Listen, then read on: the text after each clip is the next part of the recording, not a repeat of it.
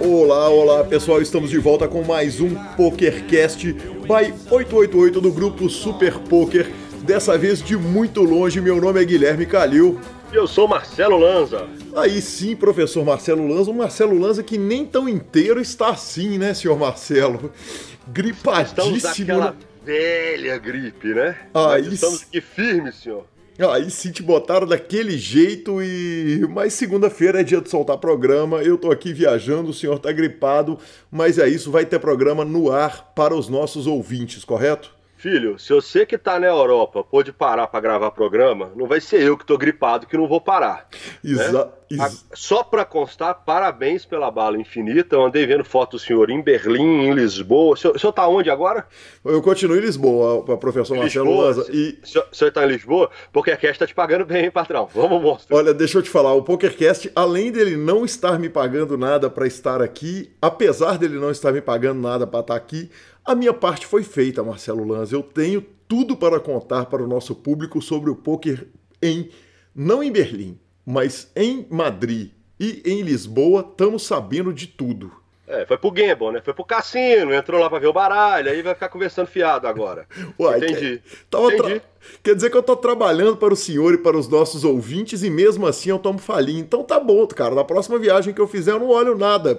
Filho, você ir pro cassino não, não é, não é trabalho, é diversão. Não adianta você falar comigo que tá trabalhando porque tá no cassino em Madrid. Respeita o ferro dos parceiros. Que absurdo, cara. Olha as coisas que eu tenho que ouvir de professor Marcelo Lanza Você Maia tá louco. quando eu entro Queimei. no cassino Já só avisando saber do queimei. poker. Só pra saber do poker, entro no cassino, vou lá, confiro tudo, pego todas as informações e sou obrigado a ouvir isso. Mas antes da gente começar, Vou pular, eu vou pular, tá? Muito- Gente, se vocês quiserem mandar e-mail, pokercast.gruposuperpoker.com.br Twitter, arroba Superpoker, com a hashtag SuperPokerCast. Facebook, manda os comentários lá no episódio usando a hashtag SuperPokerCast.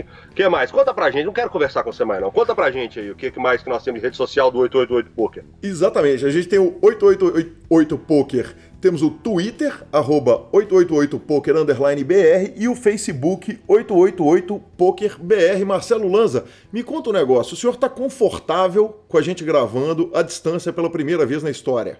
Eu tô confortável, eu tô dentro do carro, porque profissionalismo é meu nome, é o lugar que tinha menos barulho aqui, eu tô dentro do carro. É, então, o senhor tá aí passeando e tal, eu tô aqui fazendo meu papel. Não com muito bom com o senhor, pelo que deu pra perceber. O, senhor- o senhor esqueceu de um negócio na abertura. Eu esqueci, que é como usar os podcasts, né? Exatamente. E depois, como que faz pra ajudar a gente? Exatamente. Para ouvir podcast, se você está ouvindo no YouTube, não tem problema. É isso que te faz feliz. Continua ouvindo a gente aqui no, no, no YouTube. Não tem problema nenhum que te, te fizer feliz. Mas o jeito mais fácil de fazer é o seguinte: pega seu iPhone, baixa o programa Podcasts. Já deve estar lá, se você não apagou. Se você está no Android, pega o Podcast Addict ou WeCast, baixe lá, baixa o programa, bota para baixar sozinho, assina o programa, nos dê cinco estrelas, entra aqui. Se quiser, já aproveita, já faz o seguinte. Se quiser não, aliás, faça o seguinte, entra ali, baixa o 888 Poker aqui pelo link do PokerCast, então tem altas promoções. A turma de Israel já está discutindo com a gente como é que nós vamos fazer é, essas promoções. Baixa pela, pelo link nosso, já deposita aquele troco e vão mandar ver. E professor Marcelo Lanza Maia, agora temos também um WhatsApp. Temos WhatsApp, senhor. Pra galera que quiser mandar o WhatsApp é 31 9751 89609. Lembrando, por favor, manda o nome antes. Eu recebi um monte de WhatsApp essa semana. Vamos mandar o nome. Olá, eu sou fulano de tal, da cidade tal. Faça igual o Frank de Hortolândia. Olá, eu sou Frank de Hortolândia e deu falinha na gente, porque é isso que a gente acaba tomando pra todo mundo, né? Mas então, o Alan Kev mandou mensagem. O cara que chama Cara do Tio. Como que o cara chama Cara do Tio? Cara do Tio. É, é o nome dele no WhatsApp. Ele falou que ganhou um bilhete do 888 também no e-mail. Ganhou bilhete, vovô? Teve promoção? Você ganhou, deu bilhete pros outros? Teve promoção, teve bilhete, tivemos três ganhadores já, né? Na verdade, teve uma que foi o primeiro do, do WhatsApp, que essa informação, WhatsApp tá na sua mão aí no Brasil, você vai poder dar pra gente. E tivemos as promoções do e-mail, né? E, e a promoção, o Antero ganhou um, que foi um do e-mail. Tivemos aquela outra promoção do e-mail, que foi a primeira de todas. Estou abrindo aqui para a gente dar aquela conferida em quem ganhou. E. Pô, quem ganhou foi o Tomás de Brasília. Inclusive, ele mandou um WhatsApp sensacional, levantando a questão de dúvida de muito jogador, que é a questão do imposto, cara. A questão como que o cara faz para trazer o prêmio de fora, quando ganha um prêmio aqui. Olha, o PokerCast está preparando para vocês uma entrevista espetacular para resolver todas essas dúvidas. Aguardem. Aí sim, professor Marcelo, e vamos cortar as falias e vamos direto para nossa sessão de notícias. Cara, essa semana, como a gente tem uma discussão legal para fazer daqui a pouquinho, e tem uma entrevista sensacional com o Vitinho do Forbet, que o senhor ainda não anunciou o mesmo. Exatamente. Eu, eu vou dar uma notícia rápida, que é o tipo de notícia que eu gosto de dar. Eu vamos sei que, que o negócio. É, mas eu não aguento, eu não aguento quando a turma vai pro Gamble. O rapaz, o rapaz chamado. Só tem nome difícil também, né? Impressionante. Sorreb por da Badawana. É isso. Sorreb por Bandarwala. Não existe o cara ter esse nome. Não existe. Entendeu? Ele tá jogando o main event do Atlantic City de 1.675 dólares, 10 left. E tá jogando MTT no celular. Um torneio de 365 dólares da WSOP. Sim. A ação chega nele, ele pega rei rei no, no celular e fala: Vamos, all-in. O dealer da mesa põe ele all-in. ele olha pro lado, faz cara de cinema e firma, né? Foi all-in mesmo, firma. Toma snap call do parceiro de Vala Vala. Aí ele falou: Gente, desculpa, foi mal, foi a intenção. E mostra Dama 2. Sim. Dama no turn sem surpresa, filho. Aí sem sim. surpresa, filho. Dama no turn. E, velho, velho, é não adianta, cara. É essa hora que eu me divirto. Eu sei, eu sei. Mas eu vou sempre me divertir com esse tipo de situação.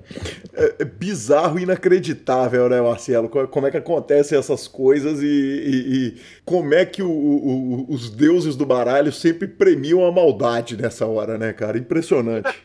Inacreditável, bicho, inacreditável. O cara tá jogando celular e MTT, o cara olha uma ação, faz outra, a ação vale para as duas, e no final ele foi pro HU, óbvio que ele vai arrumar o dinheiro depois dessa, não tem como escapar, né? Aí sim, tem vídeo disso, professor Marcelo? Cara, não tem vídeo, mas tem a matéria completa no Super Poker. Pode entrar lá no Super Poker, que tá tudo lá detalhadinho, contando a mão, contando quem foi o, o, a vítima da situação, e, e a matéria tá lá. É só entrar lá que vocês vão achar. Aí sim, Marcelo Lanza. E aí a gente aproveita o seguinte: a gente vem, vem, falando aí dos deuses do baralho. E se tem uma coisa que os deuses do baralho andam ajudando esse PokerCast é o seguinte: quando não tem notícia nenhuma na semana, que é o caso dessa semana, é, acaba surgindo uma discussão ou outra ali que a gente consegue trazer uma discussão bacana para o PokerCast. Essa, no caso, surgiu de uma discussão lá na Guinulândia, um grupo de poker que a gente faz parte. E, e, gerou uma discussão muito interessante, né, Lanza? Então, acaba que o, o, o, conteúdo é gerado pela sorte ali, e um conteúdo que é tudo a ver com a nossa entrevista com o Vitinho. Primeiro, deixa eu fazer uma introdução a respeito da, da entrevista com o Vitor. É, essa entrevista eu, eu, eu, entrei em contato com, com o amigo Sketch, que evidentemente vai participar e vai participar muito do programa, que ele é completamente viciado em podcasts para ele falar um pouco a respeito de times com a gente. Ele falou, cara, quem vai falar melhor do que tudo é quem hoje coordena grande parte do Forbet ali, que é o, o, o Vitor Rangel, que também é, é um, um, ouvinte de podcasts, gosta do trabalho nosso. É um mágico fantástico, né, cara? Um cara que faz mágica com baralho. Deve ser desagradável demais jogar home game com um malandro desse. E... Não dá, né? Não dá, Não tá dá. louco. E ele é, falou sobre times de pôquer. E o time de poker basicamente é o seguinte: ele é, um, é, uma escola que ensina o jogador, enquanto ele ensina, o jogador joga para a escola e joga com o dinheiro da escola. E a discussão que surgiu foi, exato, foi, uma coisa é, é, é a respeito desse assunto. É, o que aconteceu foi o seguinte: o jogador Diego Lopes, da, de Belo Horizonte, o, o Diego Lopes, amigo meu e seu, é, jogou um torneio high roller no Sierra, abriu uma cavalada no grupo, a turma pegou as cotas dele, foi dividida, é, ele, ele dividiu o torneio dele entre diversos jogadores, aí ele foi eliminado do torneio. Quando ele foi. Inclusive eu. inclusive você tinha pedaço. Isso, eu tinha, eu tinha cota. Só assim pra você arrumar dinheiro no poker mesmo? Tá Filho, louco, né? eu, eu tô firme. É, é oficial, eu tô firme. Tá louco, conseguiu comprar um lote na Lu, investiu em mim, ganhou dinheiro lá no, no- em janeiro e agora investe no Dieguito e arruma outro dinheiro. Que conta, hein, Filho, o senhor? sétimo do Mineiro, o leite de Uberlândia, era cavalo meu e do Issa também. Nós estamos voando em cavalada esse ano. Aí sim, ainda bem, né, cara? De algum jeito a gente tem que arrumar um dinheiro com poker, porque julgando não dá, né? Julgando é oficial, não tem mais o que fazer. Mas o, o Diego é, vendeu as cotas para a turma, distribuiu. O que, que aconteceu? Ele foi eliminado do torneio. Quando da eliminação do torneio, conscientemente, ele falou: tô focado, tô jogando bem, foi no caixa, comprou outro bain por conta dele, do bolso dele, e cravou o torneio. É, Lanza, me corrija se eu estiver falando qualquer coisa errada. Sem Dil. Sem acordo. Coco, exatamente. Então o que, que acontece? O Diego pega, chama todos os investidores dele e fala o seguinte: olha, vocês investiram no meu primeiro tiro, no meu primeiro bain. Naquele bain eu fui eliminado. Eu dei outro bain, cravei o torneio, mas quero distribuir o dinheiro que eu ganhei entre todo mundo que investiu em mim. E ele distribui, por gentileza, por conta dele, porque ele achou que ele deveria fazer isso, é, o dinheiro para todo mundo. E aí surgiu uma discussão é, é, lá no grupo o seguinte: primeiro, ele tinha que fazer isso. Segundo, quem investiu no primeiro buy-in dele tem direito de investir no segundo buy-in dele, é, de, de, de, de, ganhar dinheiro no segundo buy-in dele. Terceiro, a gente tem casos de jogador que dá quatro tiros, cinco tiros, dez tiros no campeonato. E como que funciona é, essa, essa distribuição? Então, Lanz, eu queria que você, você, começasse a falar um negócio, porque, na verdade, a coisa toda começa com um erro do, do, do, do Diegão, que é o seguinte, na hora que ele é eliminado, o normal seria ele pegar o grupo de investidores dele, avisar imediatamente, falar, ó, quebrei no Bahia. É, ele não fez isso. E... Eu acho que esse é o X da questão. Sim, vamos lá, então. Eu acho que, a, eu acho que é aí que começa a discussão. Uhum. A partir do momento que ele está cavalado para um tiro e ele quebra se ele chama aquele grupo de WhatsApp que normalmente você tem, ou manda inbox, pessoal, quebrei, vou dar outro. Se ele der a opção, acabou. A partir do momento que ele avisa, ninguém mais tem direito à parte do buy. Uhum. A partir do momento que ele simplesmente acha, eu estou focado, eu vou dar outro, e tá valendo, por conta própria, e depois tá valendo o tiro da cavalada, quando ganha, obviamente, ele tira o buy que ele deu a mais e divide no mesmo percentual. Eu achei uma atitude sensacional, nem estava contando com o dinheiro, tá? Para te falar a verdade. Uhum. Eu falei isso com ele, inclusive ele ganhou cavalada minha até o final de 2018. Tudo que ele quiser, eu compro cota. Poxa, então é, quer dizer que vai ter, então quer dizer que vai ter main event do WSOP para ele esse ano e você vai investir esses 10 mil dólares. Você que tá com essa bala toda. Eu vou comprar cota. ah, tudo cota. bem. Cota, tá, senhor? Beleza. Eu não tô na Europa, não. Respeito o ferro de quem tá aqui, tá? Vamos lembrar, Belo Horizonte City, ok? Beleza. Foco. Vamos focar na discussão. É, eu acho que a grande questão é avisar.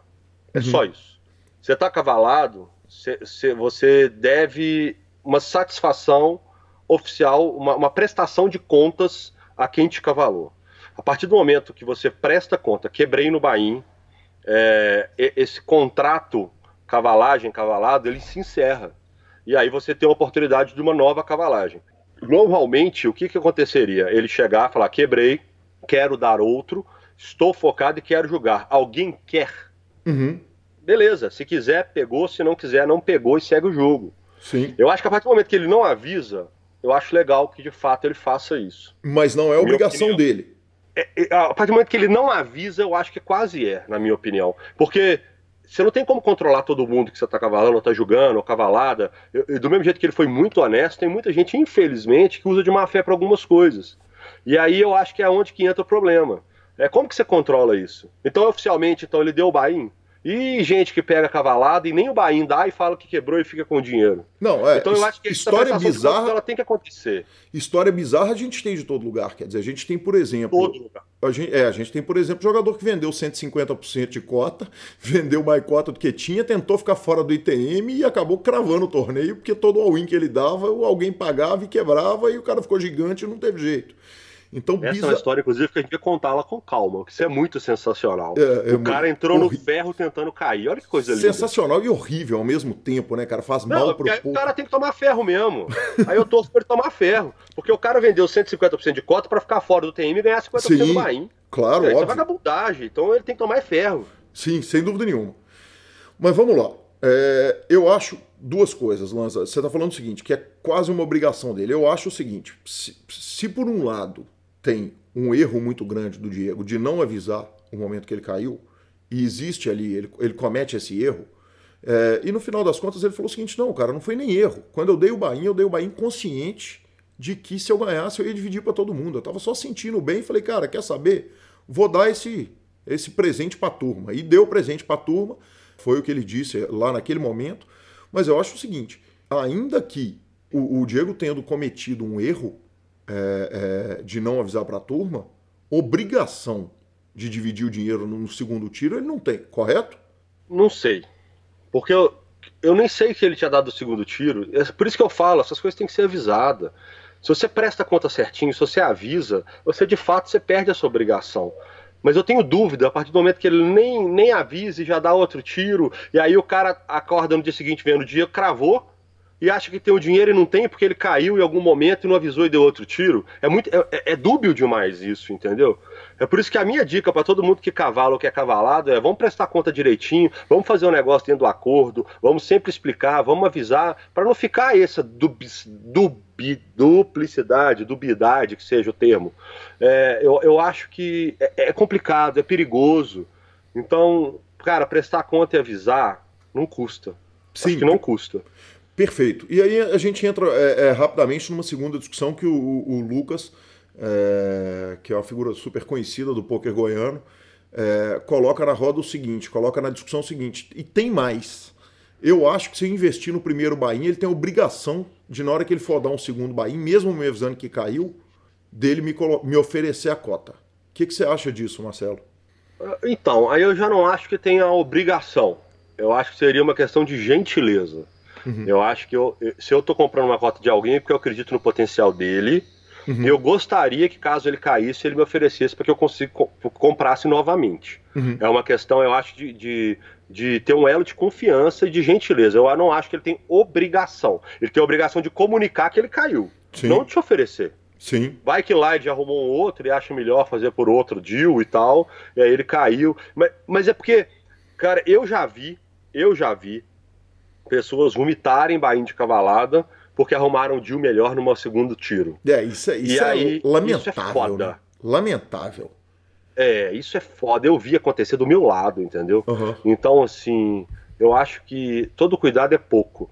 E eu acho que se você vai avisar as mesmas pessoas, eu acho que é o mais correto, é o caminho mais certo, mais reto, mais limpo. Eu acho que é o que gera menos dúvida, e o que gera menos. Ofereci, ninguém quer, posso procurar um outro caminho aqui então. Vou procurar um novo caminho. Acho que não custa, tem milhões de torneios todos os dias. Eu uhum. acho que fazer esse caminho é o que eu acho mais correto. Mas eu não acho que ele tem obrigação. Perfeito. É não, perfeito. Lamentavelmente eu concordo com você, né, Lanza? Não tem nada mais triste. Lamentavelmente. Não tem nada mais triste do que quando eu concordo com você, porque mata a discussão e encerra lá no nascimento dela. Mas se você quiser, a gente pode criar um caso com alguma coisa. Não, gente... Por exemplo, vale a pena cavalar Guilherme Calil? Ou Poxa, eu estou comprando lote na Lua? Eventualmente, nós vamos habitar a Lua. Então, uhum. nós vamos precisar desses lotes. vale é. a pena? Exatamente. Curto, médio e longo prazo é bom? A dúvida é se o lote Fica... é na Lua ou em Marte, né, Lanza? Mas felizmente. Fica a dica. Mas felizmente todo real que você colocou para investir em mim te voltou pelo menos dois reais na vida, cara. Tá louco. Graças a Deus, né? Porque é essa que é a questão. Vale a pena? Até agora tá valendo, né? Pois é. Pois é. Porra, se depois de 15 anos continua valendo, né, cara? Talvez seja sinal que eu devia parar de pegar dinheiro com você e jogar com o meu dinheiro próprio, para ver se eu arrumo algum dinheiro para mim em vez de arrumar para você. Peguei bet que você quebra. Tem chance. Peguei bet. Pra Tem torcer. Chance. Muito justo. E professor, é...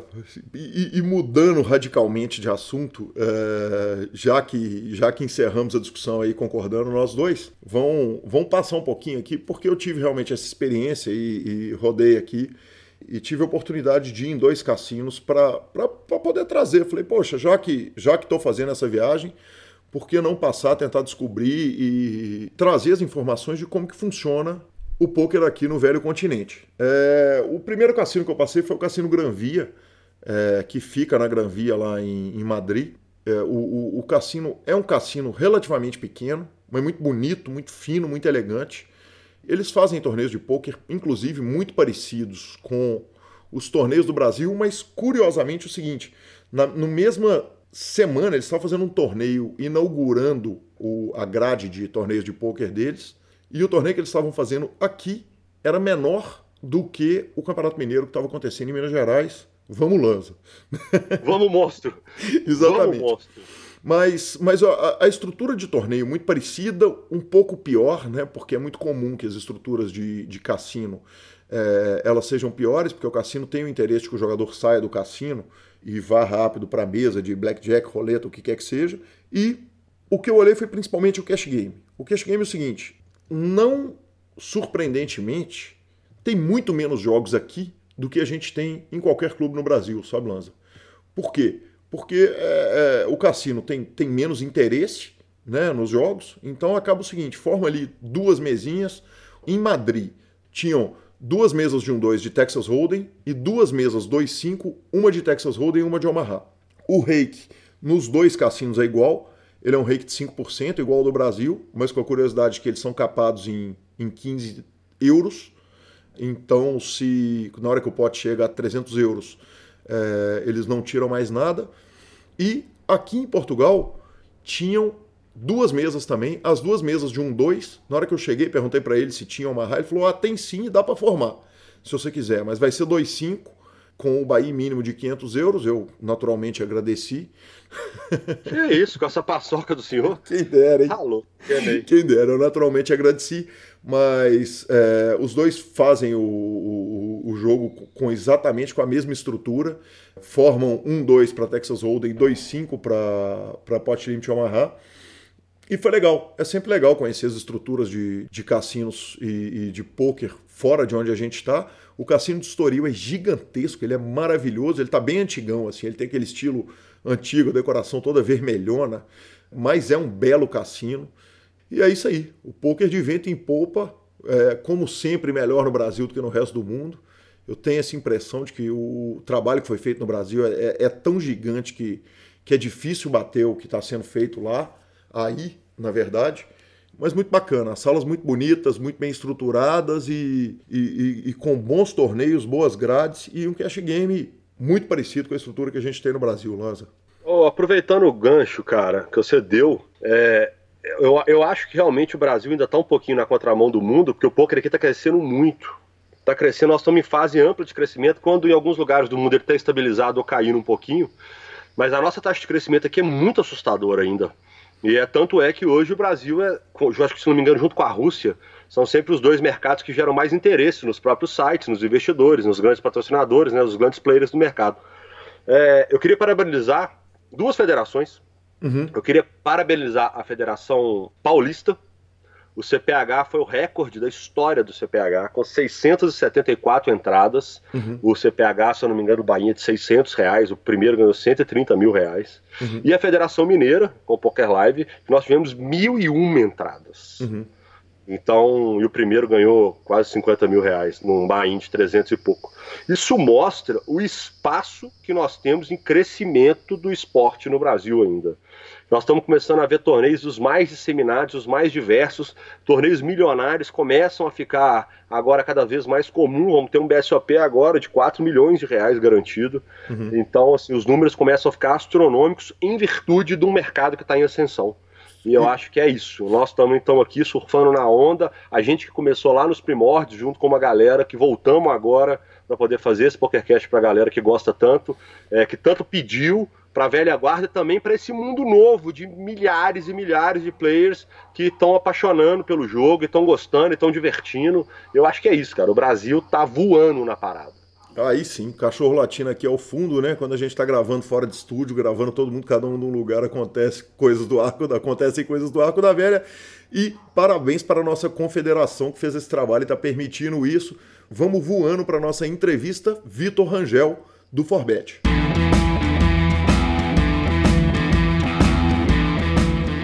Olá pessoal, estamos de volta aqui com o PokerCast 888 Super Poker. Feliz e contente de receber meu amigo Vitor Rangel do Forbet, o Vids, é, esse monstro do jogo online, para fazer uma entrevista que eu sempre sonhei em fazer e, e é um prazer enorme eu estar com a pessoa certa, ninguém melhor do que ele para falar tudo sobre o tudo que você gostaria de saber sobre times de poker e nunca teve a quem perguntar. Evidentemente, nós vamos conversar antes muito sobre ele também. Muito bem-vindo, Vitinho. Oh, é um prazer, Gui. Toda a galera aí também do podcast. Pô, vai ser um, um papo com certeza muito bacana. Estou disposto aí a falar o que for, for preciso e ajudar bastante nas respostas e tirar as dúvidas da galera também de casa aí. Legal demais, Vitinho. Vamos começar um pouquinho falando a respeito de você, uma pergunta que eu tenho feito desde que começou o PokerCast. É, quem é o Vitor Rangel? Quer dizer, eu queria que você contasse um pouquinho da trajetória de vida e trajetória no poker, que a sua é longa, né? Você já tá, ah. já tá na velha guarda do poker, né? É, hoje em dia, assim, eu até não esperava, né? Mas um dia eu já posso me considerar na velha guarda, né? Mas, bom, eu sou um rapaz aí do interior de São Paulo, né? Brinquei muito quando eu era criança. Pinei muita pipa, né, Gui? O pessoal aí que não lembra mais como é que é. Não sabe o que, é isso, né? Não sabe é, onde que é o botão de pause da pipa. Não, não, sabe, não tem hoje em dia, né? É tudo com o dedo ali no iPad, né? Mas, pô, tive uma vida muito tranquila. Trabalhei bastante, né? Inclusive, eu passei a minha vida inteira trabalhando. Comecei bem novinho, já com os 15, 16 anos. Construí minha carreira, num, trabalhava em um cartório, né? Cartório de protesto, que não era muito fácil, né? Muita papelada, enfim, era bem difícil. Mas desenvolvi bem, assim, é, inclusive eu fiquei mais de oito anos nesse cartório, então foi onde eu me passei, assim, de um menino para um homem, né? Eu posso dizer assim. E, e aí, logo em seguida, foi onde eu comecei a, depois, assim, fazer um curso de redes de computador. E aí, quando você senta no computador, você começa a a pesquisar e começa a ver as coisas que acontecem nesse meio online, né? Sim. E aí descobriu o poker, né? E também já jogava Counter Strike, esses jogos aí que pô, toda molecada jogava na época ali no começo dos anos 2000, 2001, né? Foi a febre que estourou lan houses. Então assim, eu já joguei profissionalmente inclusive uma época. Então eu já tinha essa facilidade com o computador e quando eu assumi a, a trabalhar com computador e tudo mais, foi aí que apareceu o poker na minha vida, né? Começou ali com os home games, meu amigo Raul Medina, um abraço para ele de um dia aí, que começou a me levar, aí peguei gosto. Quando fui ver, já estava entrando nesse mundo de cabeça e quando já estava lá me inscrevendo em times, enfim, tudo mais, né? Já tava, o poker entrou de vez ali na minha vida. É, Vitinho, aí você falou que você tinha um amigo, o Raul Medina, que te levava pros home games, cara. Eu já tive é. fazer mágica de baralho, velho. Quem é o maluco que senta para jogar um home game sem dealer com você, cara? você sabe que tem várias histórias engraçadas, né? Você já presenciou fazendo algumas mágicas e tudo mais. Só pra galera entender, quando eu era mais novo ali, tinha uns 15, 16 anos, eu tinha um amigo que fazia mágica, né? E eu fiquei encantado com ele fazendo mágica com baralho e aqui, ele viu esse brilho nos meus olhos e falou: meu, eu preciso é, ensinar esse cara, porque ele gosta. E aí ele começou a me levar nos congressos e tudo mais. E a mágica sempre foi um hobby na minha vida, né? Desde os meus 15 ali, 16 anos, eu praticava muito e peguei um amor assim gigantesco.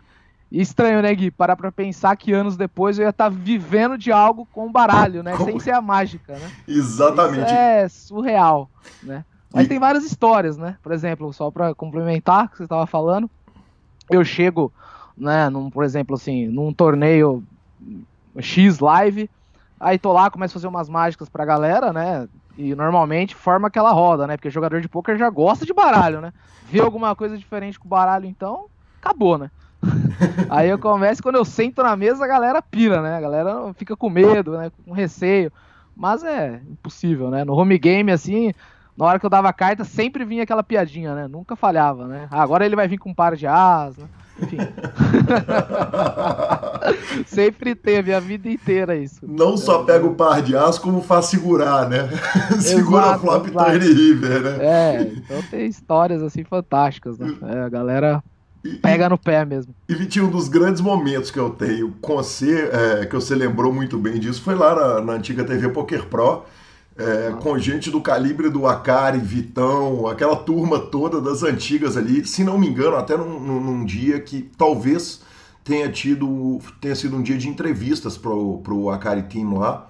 É, eu não sei se foi exatamente dessa vez, mas poxa, que tava a velha guarda ali do poker ia ser dando show de mágica. E, e, nos vídeos que eu tenho, isso provavelmente é algum arquivo do meu Blackberry antigo, pra você ver quanto tempo que faz. Tava a velharada toda assim, nó, nó, na hora que você revelava as mágicas, né, cara? Exatamente, tava lá Aria Guiar também, tava Sim. uma turma toda. Foi, na, foi na, na verdade, essa aí foi a segunda turma que o Akari tava recrutando para fazer o Akari Team, a segunda leva, né?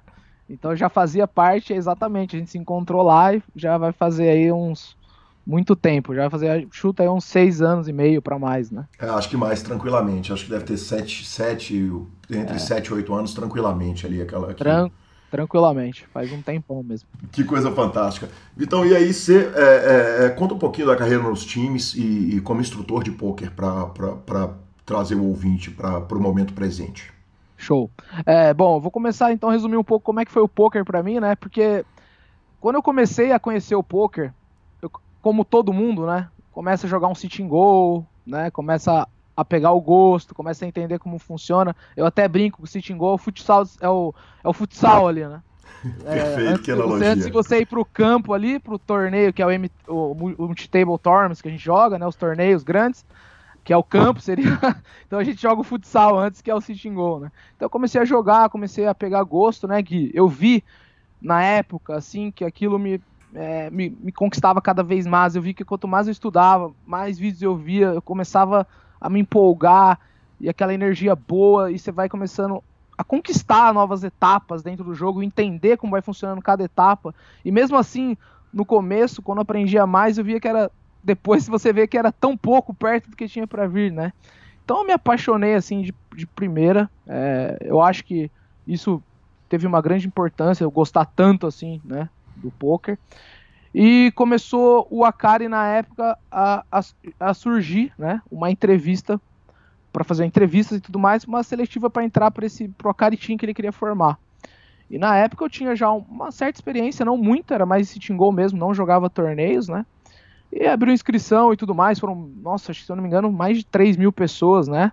Tanto que a entrevista era online. Depois a gente teve que ir lá na TV Poker Pro fazer também entrevista, né? Ao vivo ali com a câmera na cara. Então, assim, foi espetacular. E foi aí que eles recrutaram, na época, se não me engano, cinco jogadores, né? Esse era o primeiro time do Akari? Esse era o primeiro time, que era o Vini Marques, que era um dos mentores, né? Junto com o Eduardo Marra. Uhum. Né? E aí entrou, se eu não me engano, Rodrigo Crespo, João Fera, que está aí até hoje, né? Tá aí até hoje. É, Aliás, é, nos deu parabéns, grande abraço pro Fera. É, quando a gente voltou pro, com o PokerCast, mandou uma mensagem aqui carinhosa. Cara, legal demais, né? Não, ele é um menino espetacular. É mesmo. E, e o Vinícius Scarpini, o Vico Scarpini, que é hoje meu parceiro, né? Meu irmão, que eu ganhei no meio do poker. É tão difícil ter um amigo na vida hoje em dia e o Vico foi um amigo que o, um, o poker me trouxe e a gente tá junto desde o começo, né? E até hoje a gente está junto, no, inclusive agora no Fairbest e tudo mais. É, Rodrigo Crespo, já falei. Bom, acho que eu não esqueci ninguém. Se eu esqueci, desculpa, porque já passou tanto tempo que, que passa. Então foi esse time, né? A gente formou, fiquei praticamente dois anos, né? E minha, e minha carreira começou aí, né? Como jogador de torneio. Eu, como eu disse, eu achava que sabia alguma coisa de poker, mas quando você pega uns monstros como o Vini Marks, né? Na época, o Akari, é, você vê que você está muito longe, né? Isso é bom, né? Na, na vida, eu acho que para quem quer jogar poker, a pessoa tem que gostar desses desafios e sempre tá buscando mais, porque o topo no poker tá muito longe. Até para mim, hoje em dia, é, eu digo assim, o topo do poker mundial tá longe. Então, assim, não é fácil, né? Tem que ter essa. Tem que estar tá, viver o mundo real nesse sentido. E aí começou a minha jornada, minha carreira foi bem precoce, poderia se dizer assim, Gui, porque logo de cara, no primeiro ano de de poker já, já fui para World Series, né? Uma coisa com a Kari, queria muito que a gente fizesse na época, e realmente isso eu acho que faz uma diferença para um jogador de poker que quer se tornar um profissional, ir para Vegas, conhecer aquele mundo, né, cara, onde o poker nasceu, enfim. Então foi muito precoce, começou a andar tudo, fiquei dois anos no Acarichinha, onde eu sou muito agradecido, aprendi bastante, principalmente com a Kari. E depois surgiu a oportunidade de eu acabar, eu acabei encerrando o deal, fiquei aí um tempinho jogando por conta, e aí entrou o Forbest na minha vida, né? No finalzinho, no, no, acho que no, no, início de 2013, mais ou menos. E aí foi onde eu fiz essa parceria, onde eu tô até hoje, onde já já tô aí, cheguei aonde cheguei com eles, né, como instrutor do, do time principal nosso, enfim. Então tá, uma carreira aí que é bem já longa, né, isso aí tudo resumindo já fazem aí seus sete anos já, para mais, então tem bastante tempo. Bacana demais, Vitinho. E a sua função no time hoje é ser é, instrutor de um time, quer dizer, você tem um, um time que é seu ali, você é o professor Tite ali, né? Exatamente. Bacana demais. É, Vitinho, mais uma coisa a respeito do seu jogo. Quando eu te conheci, é, é, você tinha 40 quilos a mais do que você tem hoje, né? Ah, por aí. E... Tranquilamente. E, e, e, a vida é bruta, né? A vida de grind, a, correria de live, de online. Você, você, é um jogador que prioriza online. A gente estava conversando aqui antes de começar a gravar. É, quanto que muda, cara? Quanto que mudou na sua vida você, você passar de um jogador com, com 40 quilos a mais para o atual momento Musa Fitness. o Vitinho Fitness, né? É, cara, eu vou ser, vou ser sincero para você. A partir do momento que você começa a trabalhar com o computador, você fica sentado, né? você entra numa zona de conforto muito grande. Eu arrisco a dizer que o home office é algo perigoso, né? Uhum. Pra gente ali que fica sentado em casa, trabalhando, porque a maioria dos jogadores de poker não tem um escritório, nada disso. Alguns até fazem isso tal, mas a maioria trabalha de casa, né? E quando você fica sentado no computador, você não tem uma rotina, você não tem nada, você só começa a jogar. E eu, quando era mais novo, pô, praticava esporte e tudo mais, fazia, por exemplo, karatê, já fui campeão paulista de karatê também, quando era mais novo. Então, assim, sentei, comecei a brincar com o computador, cara, esqueci do resto. E você realmente esquece mesmo. Você começa a clicar ali e tudo mais. E quando você vai ver, cara, você tá comendo mal, horários errados, você tá dormindo mal, né? Então, e quando vai, vai vendo, vai vendo, você ganha 30 quilos aí em, um período muito curto. Muito uhum. curto. E não, não só meu caso, conheço várias pessoas que é, eram magras assim, começaram a, jo a, jogar não só poker, coisas de computador da vida, fica sentada, né? E engordaram muito. E na época, Gui, eu começava. Tava engordando e tudo mais, e teve uma. Não sei se você lembra, uns anos atrás, começou esse negócio de esporte, né? Assim, o cara praticar esporte pro poker tava fazendo efeito, vários jogadores de ponta, mundiais, inclusive, é, trabalhando esse lado de, de, de, de mais fitness, Físico. comendo uhum. bem, se alimentando bem e destruindo nos torneios, principalmente ao vivo, né? Sim. Não sei se você lembra que rolou esse boom ali pro 2000, 2013, 2014, a galera começou, a, do poker começou a cuidar mais da saúde, né? Sim. E eu, como todo sedentário, olhava aquilo e achava uma besteira absurda, né? Falava, não, isso aí é besteira, pô. Isso aqui é sentado aqui, clicando aqui, tá tudo certo, não vai. Tô bem, né? Com um lanche de big. um lanche ali na frente, ali, né? Comendo ali um hamburgão ali, grindando ao mesmo tempo, né? Que é tá jogando poker. Então eu não me importava. E eu acho que sim, é muito prejudicial, é, prejudicial é, para a saúde mesmo, ficar ali só jogando, se alimentando mal e dormindo mal. E aí, no ano de 2014, se eu não me engano, no meio do ano de 2014, o meu parceiro e sócio Vinícius Carpini já tava nessa vibe de vida fitness, né, assim, cuidar da saúde. E um dia ele veio para cá, me pegou, fez uma intervenção, falou: "Meu, chega. Acabou né, para essas horas que servem os amigos, né? E eu agradeço muito ele ter me dado esse pontapé inicial. Ele falou: "Meu, você é um... ele virou para mim e falou: "Você é um cara que sempre se dedicou muito com tudo que você faz na vida. É... e isso é uma coisa que está te prejudicando. E realmente no é, eu tenho eu sou eu tenho uma autocrítica no poker, não muito, porque eu acho que em exagero também é ruim, né? Tudo, né, Gui? Na Sim, vida. Sem dúvida. Mas eu vi que realmente eu não estava na minha melhor fase mais. Eu não estava conseguindo desempenhar, desempenhar bem o meu jogo. Quando eu ia jogar algum torneio ao vivo, eu não aguentava ficar sentado. Doía muito minhas costas, lombar. Lombar é uma coisa que jogador de poker, uma pessoa que fica muito no computador, afeta muito e dói muito e atrapalha muito você ficar sentado, né? Por horas. Então, ele veio e falou: vamos trabalhar isso. Ele foi comigo, já me inscreveu numa academia, já contratei um personal, mudei o hábito alimentar completamente e foi uma jornada, né?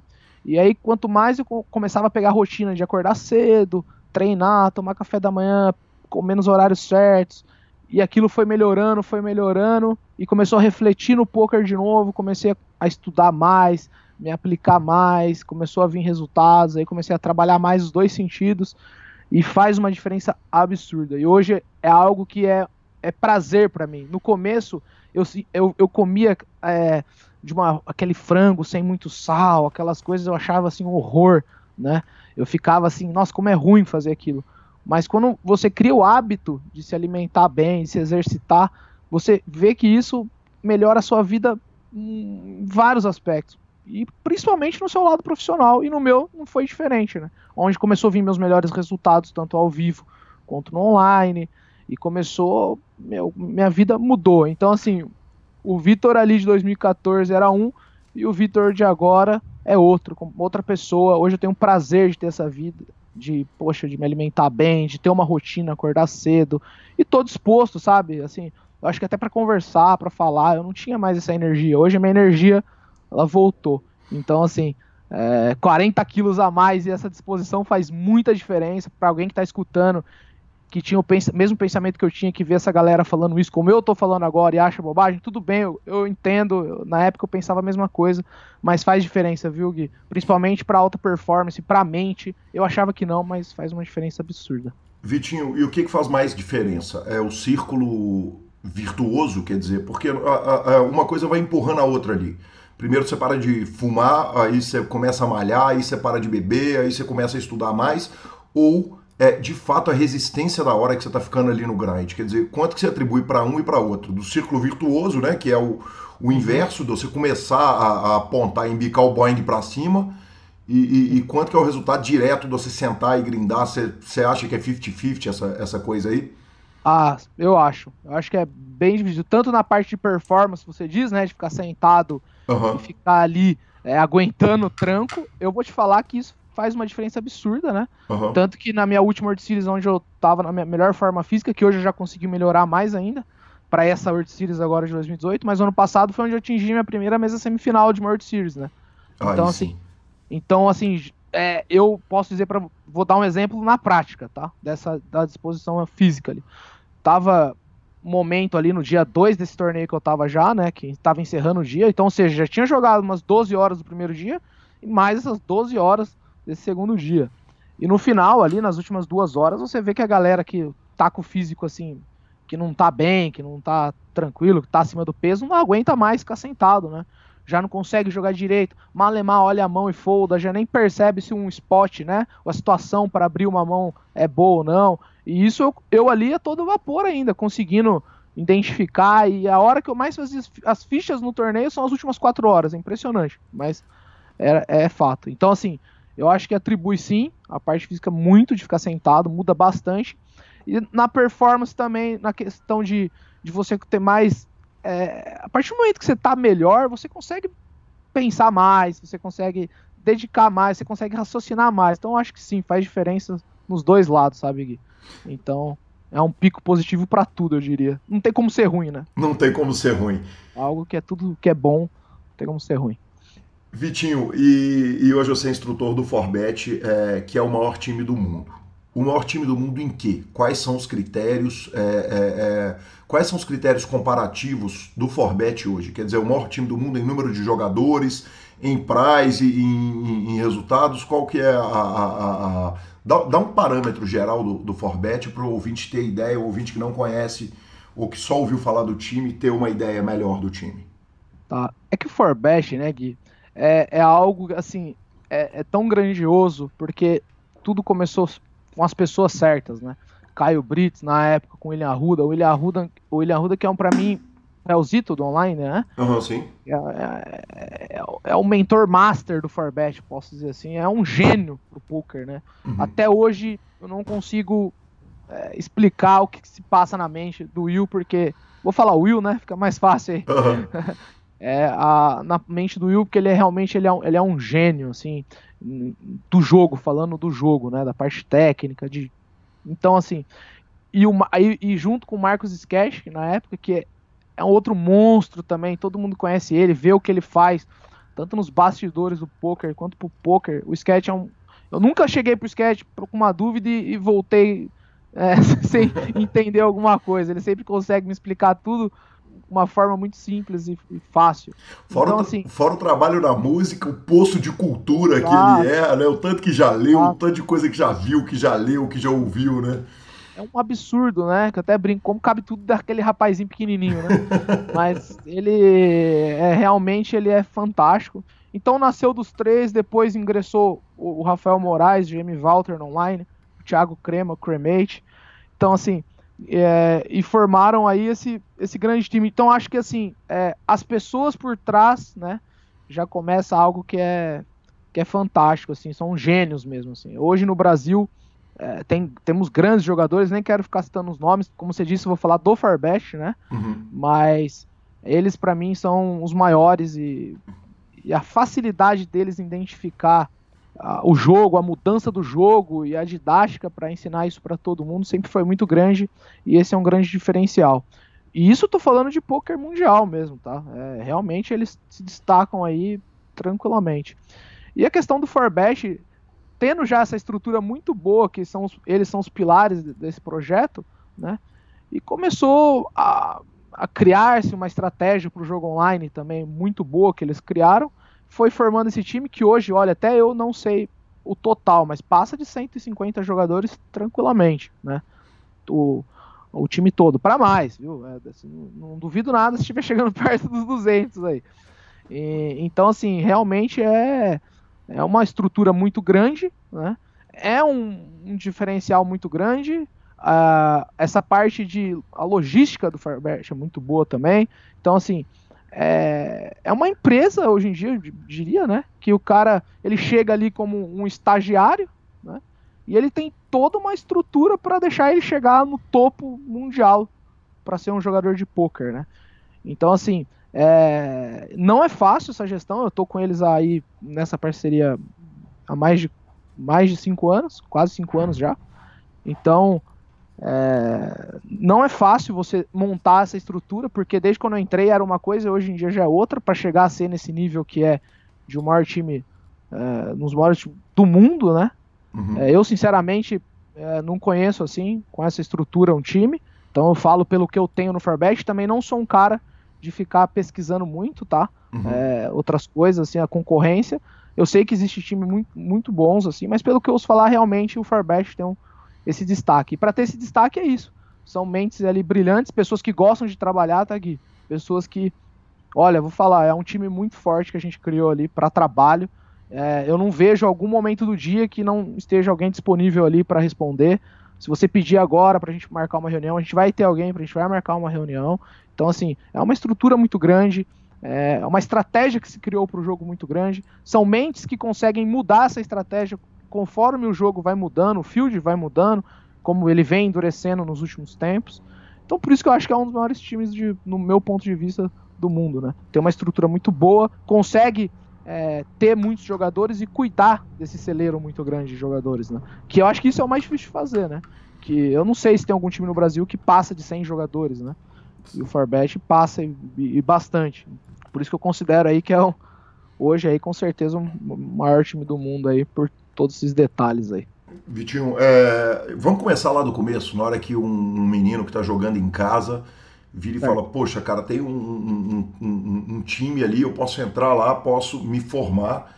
É, como é que funciona do momento que o jogador em casa quer entrar para o time? É, a questão de entrevistas, de inscrição, de, de, de do primeiro momento do, do, jogador, o primeiro contato do jogador com o critério, com o processo de seleção, seus. Tá. É, como é que funciona? Hoje em dia o Forbet tem a página no Facebook, a gente tem o Instagram e tudo mais, e, e vai, é, de meses em meses a gente lança esse, esse processo seletivo, né? Então hoje como é que o, o Forbet ele consegue abordar esses jogadores? Hoje o, o, o Forbet ele tem duas portas de entradas assim que são as principais, eu diria, tá? Uhum. A primeira é para aquele cara que, no caso, a gente fez é, um time que a gente fala que até ó, o Sketch criou aprendiz de poker, né? uhum. na época. O que, que ele é? Ele, ele dá espaço para o cara que tem pouco, pouco volume de jogo né, no online. O cara que jogou muito pouco poker ainda. Por exemplo, jogou lá 200 torneios, 100 torneios, ou quase nem isso jogou no online. Então, é, o Forbet ele tá hoje em dia já é, dando entrada para esses jogadores. Eu não sei se tem algum time que faça isso hoje no, no Brasil, mas o Farbet ele já faz isso. Então, ou seja, um time do Farbet do tamanho está recrutando até jogadores que possa estar tá começando. Então tá rolando um processo seletivo.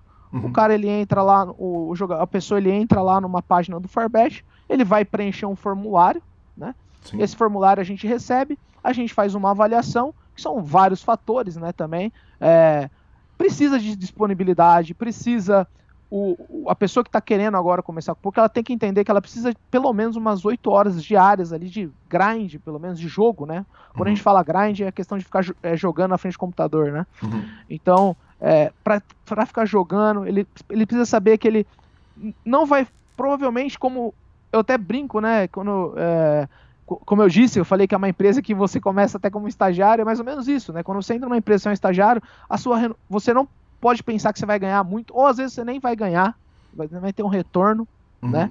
Então, assim, então ele precisa, é, então ele precisa saber tudo isso. Ele vai ter, vai ter que ter disponibilidade, vai ter que estudar muito, vai ter que ralar para conseguir entender, e, e que é uma coisa que no começo pode ser que ele nem ganhe, mas que com o futuro, com certeza, ele vai começar a lucrar ali com os aprendizados. Mas voltando, então tem esse processo seletivo, ele passa por uma seleção, ele participa, a gente chama ele depois para uma entrevista no Skype, a gente vai conhecer essa pessoa melhor, ele vai se explicar, porque às vezes Gui, as pessoas não conseguem por texto ficar se explicando, contando algumas coisas, então a gente acha justo algumas pessoas a gente trazer para o Skype, conversar, entender melhor a história de vida e tudo mais. É um processo de entrevista de emprego mesmo, sabe? Assim, a gente faz tudo, quer saber tudo da pessoa. E aí, conforme for, a pessoa tiver disponibilidade, a gente provavelmente vai estar tá incluindo aí para fazer parte do time, né? E a segunda porta de entrada, o processo é bem parecido, né? Que daí já é um time que a gente já pede mais, a gente é um pouco mais exigente dos jogadores. Por exemplo, já tem que ter pro, pelo menos uns 2 mil jogos online, né? Então é um cara que já tem que ter um pouquinho mais experiência, já não vai ser uma pessoa com menos experiência, como eu acabei de falar. Então aí esse segundo processo seletivo para essa turma de entrada do, do que eu digo que assim, que já começa a jogar mais caro e tudo mais, aí sim a gente tem um, a gente tem um pouco mais, a gente é um pouco mais criterioso, a gente faz uma entrevista um pouco mais difícil, mas o processo é o mesmo. O que muda mesmo são os critérios ali de jogos, é, enfim, esse tipo de coisa. Vitinho, é, como todo esporte, como é no futebol, como é no basquete, como é no futebol americano, em qualquer esporte que a gente escolher, que a gente quiser falar, eu imagino que deve haver uma perda enorme de possíveis talentos ali já no início. Quer dizer, de gente que marca entrevista e não aparece nem para dar entrevista. É, quer dizer, essa questão disciplinar no começo, é, quão grande é a, a perda de jogadores que vocês têm, porque ele passou, fez tudo bonitinho, passou, você vê que o cara tem o talento, tem o olho, tem tudo, mas começa a não, grindar as 8 horas por dia, bebida, não aparece e tal, não sei o que, perde, marca, não aparece. É, é, é, quanto, quanto vocês perdem pela, pela questão disciplinar dos jogadores no, no início da carreira deles? Olha, eu, vou, eu vou dizer que isso que você tocou é uma, uma tecla muito importante, né? Porque até que nosso aproveitamento no Forbet é, ele é grande, a gente não perde muitos jogadores, mas tem, tá? Então uhum. eu vou uhum. até falar sobre isso que eu acho que se a gente puder estender um pouquinho só essa parte, eu acho legal a gente falar sobre isso. Inclusive pra galera que tá escutando e quer ser jogador profissional de poker, né? Vitinho, deixa eu te eu falar uma coisa. O legal do podcast, eu sei que você é um ouvinte de podcast, é que o formato é nosso, né, cara? Então, então o, o, limite da entrevista aqui é o limite do tempo que você é. tiver para falar e pode ficar à vontade, cara. Totalmente Não, cara. à vontade. Não, e eu gosto muito de falar essas coisas que me identifico muito. É, inclusive, sou, eu já sou seu fã aqui, então assim, para mim tá sendo muito gostoso esse bate-papo e eu vou abrir certas coisas assim que, que eu considero assim uns segredos até. Então a galera que vai escutar pode ter experiência, que é de, é, pode ter certeza que é de uma pessoa que tem experiência, que tá falando com propriedade, porque ó, essa parte assim sobre me, lado mental, essas coisas eu gosto muito de falar, eu acho que vale ouro, né? Então vou dar umas dicas, inclusive agora vou falar umas coisas que um cara que tá começando a jogar e hoje eu já cuido isso na na base ali dos meus jogadores e eu acho que já faz muita diferença. Então vamos lá. Obrigado que eu pelo penso carinho, sobre... vamos lá. Não, vamos embora. O que eu penso sobre isso? É... O que acontece? Eu já enfrentei isso muito no começo, esse tipo de coisa. O cara ele chega, ele começa a jogar, né? E o poker ele te dá a chance de você acertar uma grande premiação, né, Gui? Você Uhum. conseguir uma- um grande prêmio.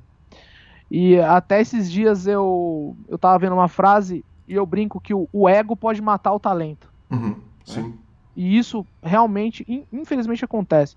Porque as- o- os jogadores mais novos, né, assim, eles não têm uma certa experiência, eles não sabem o momento ruim que o poker pode te trazer também. Que traz, como tudo na vida. Não é Uhum. só maravilhas, tem a parte ruim também. Então, assim, então o que, que acontece? Chega o ponto do cara entrar no time, né? Ele começa a ter um boom de conhecimento. Esse boom de conhecimento inicial é o momento que faz a- aquela diferença absurda na carreira do jogador. Então, sim, a gente já pega um cara com talento, Uhum. já aconteceu, né? O rapaz ali jogando 12, 13 horas por dia no começo, jogando mil e tantos torneios por mês, que é difícil, muito difícil, mas é possível. Chega um momento que os resultados vêm, ele já acha que ele não precisa mais fazer, que ele, que ele é muito bom. Ele já se acha, eu brinco, o Phil Ivey, né? Aham. Aí ele começa ali a não grindar mais, nos coaches já não começa a tirar mais dúvidas, fica ali só escutando e tudo mais. E hoje em dia, isso eu já falo desde 2013. Hoje em dia, se você não se dedica, se você não senta, não joga, você vai ser engolido pelas outras pessoas que estão fazendo isso. Porque às vezes você pode ter o talento, você pode perceber as coisas melhor, bem melhores que, que os outros jogadores, só que chega num momento que se você não tiver centrado, dedicado, e o seu emocional já tiver tipo, ah, foda-se, eu já tô bom aqui, vou ficar clicando aqui, vai dar tudo certo. Você vai se lascar. E acontece bastante, assim, é, em termos de a gente ter que pegar o cara, não que a gente perde ele, mas que a gente vai ter que pegar ele e vai ter que fazer toda aquela estruturação novamente, conversar, explicar, mostrar e falar, ó, meu amigo, se você continuar assim, olha o que já aconteceu com fulano, com ciclano.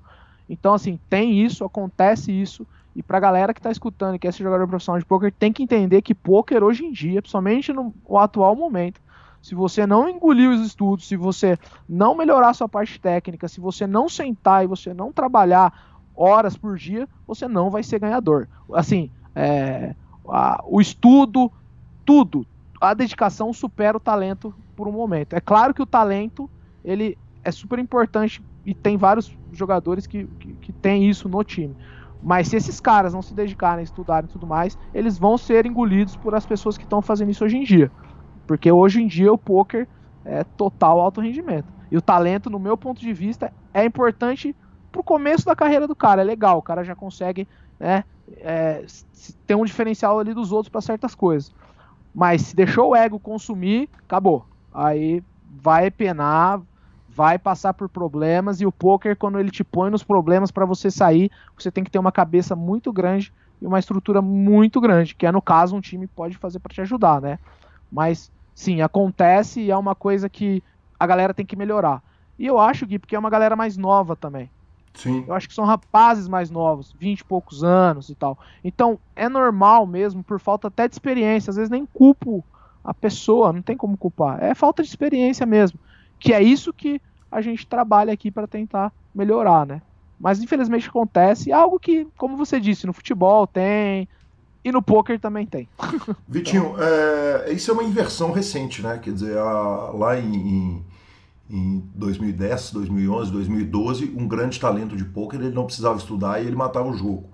E, e eu tinha a impressão que um cara sem talento, ele ia ler, ler, ler, estudar, estudar, estudar, e ele viraria ali, na melhor das hipóteses, um lateralzão direito, carregador de piano ali, que se viraria, que consegue se profissionalizar, que, que consegue jogar bem, é, mas, mas que nunca vai se destacar brutalmente. Hoje, com a quantidade de material de estudo, eu tenho a impressão que houve uma inversão clara disso aí.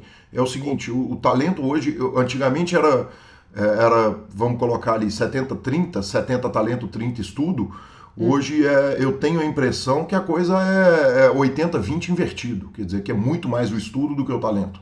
Sim, concordo. Eu acho, inclusive, a gente, pô, né, a gente teve vários exemplos no mundo de jogadores de, de- de- com talento absurdo exatamente nessa época que você citou.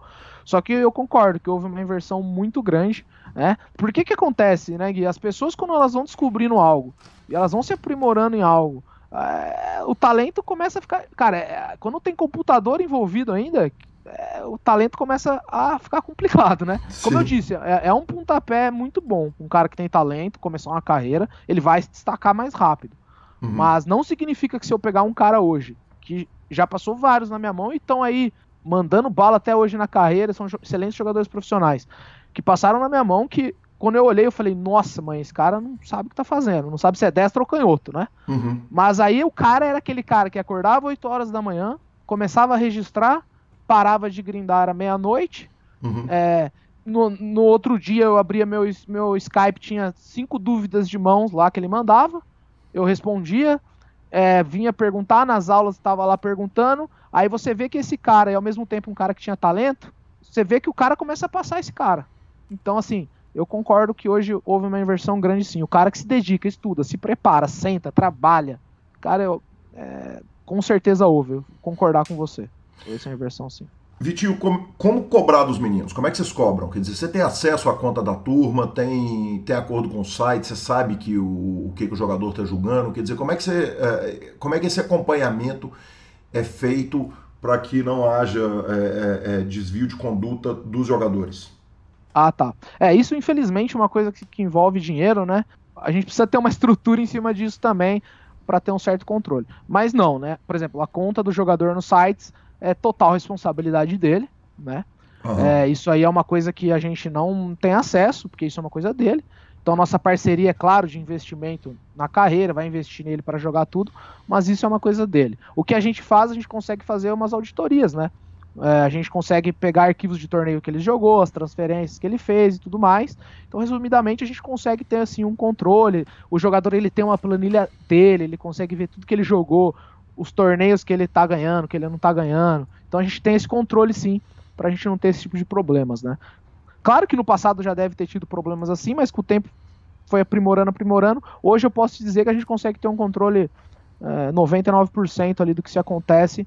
Então, nesse ponto é, de um jogador tentar fazer alguma coisa errada, essas coisas, é difícil acontecer, né?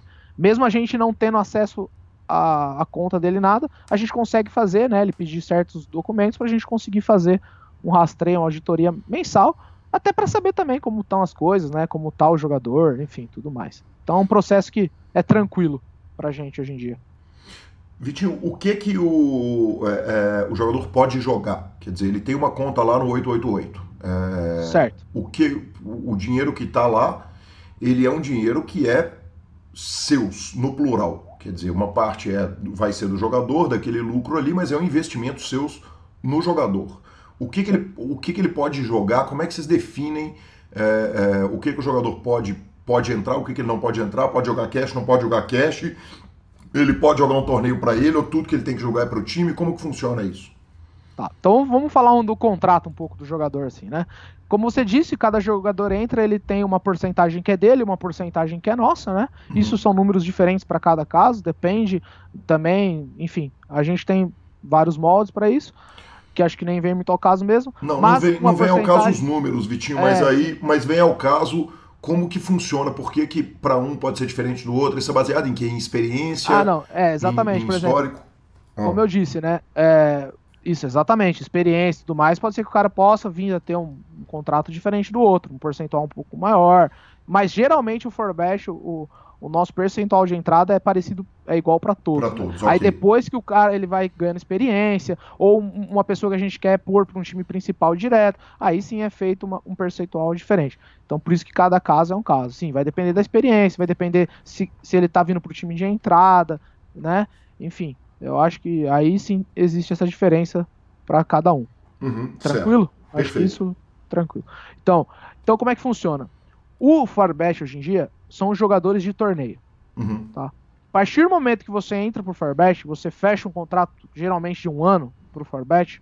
Nesse contrato de um ano, tudo que você jogar vai ter que ser pelo Farbest. Uhum. Ah, Vitinho, quero. Posso jogar um torneio por conta? Não, não pode. A gente vai avaliar o torneio se a gente liberar, você vai lá e você joga pelo Farbet. Uhum. Então, assim, o Farbet não abre exceções é, para você jogar por conta ou nada do tipo. Você joga exclusivamente para o time. Online. Cash game. On online e ao vivo, né? Ao vivo também. também. O jogador é também. vetado de é, jogar é, ao vivo vetado. se não for para o time. Vetado. Por exemplo, eu vou, vou dar um exemplo. O cara, para ele quer ser jogador profissional de poker, ele vai começar a jogar online. a gente até brinca que nas turmas de entradas, não que isso não é proibido, porque a gente tem vários rankings, né? Mas a gente pode até falar sobre isso também. Uhum. A gente uhum. libera jogadores para jogar, ganha ranking, vai jogar BSOP, vai jogar no. Enfim. Até para Vegas a gente manda jogador com ranking, para a Europa, para você ter noção. Uhum. Então, assim, existe. Então, assim, ele, ele pode jogar o torneio ao vivo, né? Não é que ele é vetado. Só que, assim, se ele quiser lá jogar um torneio ao vivo, não pode. Se a gente não quiser, ele não vai poder. Uhum. Né? Então, assim, então ele é vetado. Mas, voltando, então, assim, ele fica com esse vínculo com a gente. Então, assim, se ele fechou o deal com o Farbet, ele vai ter que jogar tudo pelo Farbet. Ponto. Não tem o que ele fazer por fora. Por quê, Gui? A gente investe muito em dar aula para ele, a gente vai gastar muito, muitas horas com ele, vai investir na carreira dele. Então, assim, é uma coisa que a gente acha que seja justo, né? Ele ter uhum. que jogar pra gente nesse período, não poder fazer ali algo por fora, né? Uhum. Então ele fica meio que preso mesmo. Nem o, que, nem o cash game do clube local, como é que funciona? A, a, é... o, o, existe, é, é, tem instrução de cash game ou a instrução toda é, é, de MTT? É toda de MTT, então é isso que eu ia falar. Hoje o Farbash não tem cash game. Uhum. Isso é proibido de jogar cash game, né? principalmente nos sites online, né? Uhum. proibido. É, a questão do clube, a gente não gosta também. Uhum. Né? Tipo assim, do cara tá jogando cash game e tal, porque a gente acha que é diferente, ele perde foco, perde rendimento, né? Uhum. Então, uma coisa assim, que há de se conversar. Eu não vou Sim. dizer que é algo que a gente proíba 100%. Que uhum. vai que às vezes o cara, ah, quero jogar um cash ali, não sei onde. Não é algo também que vá impedir, porque não é algo que a gente, né? Mas a gente não gosta, né? A gente uhum. não gosta que a pessoa. Porque não é que a questão, ah, você vai ganhar dinheiro por fora, não é isso. É a questão de você está perdendo foco, você está fazendo uma coisa diferente que a gente está te ensinando aqui. A gente não ensina você a ganhar no cash, a gente ensina você a jogar, ganhar em torneios, né? Então, se você está indo lá jogar cash, você pode se confundir tudo que você está aprendendo, uh, enfim, se estressar, você não vai render no, no, no, online, que é onde a gente quer que você vai que renda. Então, uhum. eu acho que isso é questão, sabe? A pessoa perde o foco, né? Então, se você fecha esse contrato com o Firebash, você tem a sua porcentagem, a gente vai investir total em você, tanto no estudo, né? Que é primordial, todo mundo que quer entrar é pelo estudo, é para aprender a jogar melhor, uhum. né? E nosso aproveitamento em cima disso é muito grande. E, e focar nos MTTs, né? Por exemplo, o cara vai lá jogar no 888, que a gente tem jogadores que jogam lá todo santo dia, né? Que é uma grade muito boa, inclusive, hoje em dia para se jogar. Então a gente disponibiliza para eles lá o dinheiro, ele vai jogar lá e vai ter. A gente vai. E aí, se ele for ganhando, enfim, conforme for, a gente vai tendo sempre aquele, né, auditoria e tudo mais. Ele vai sabendo quanto ele ganha, quanto que é dele, quanto que ele pode X sacar, enfim, tem toda essa estrutura aí, né? Vitinho, uma coisa que você falou é, é, às vezes um jogador, por causa da experiência, entra no time principal, às vezes ele entra no time light ainda, Forbet light.